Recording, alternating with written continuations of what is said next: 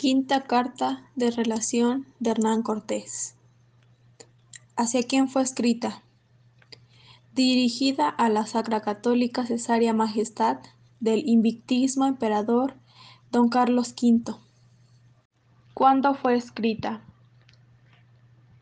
Escrita en la ciudad de Tenochtitlan el 3 de septiembre de 1526. ¿Dónde fue escrita?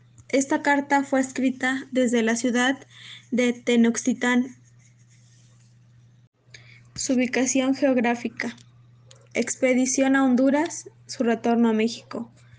Su salida de Tenochtitlan con españoles e indios hacia Coatzacoalcos. La expedición atraviesa Tabasco por terreno cenagoso cruzando ríos. ¿Con qué propósito fue escrita?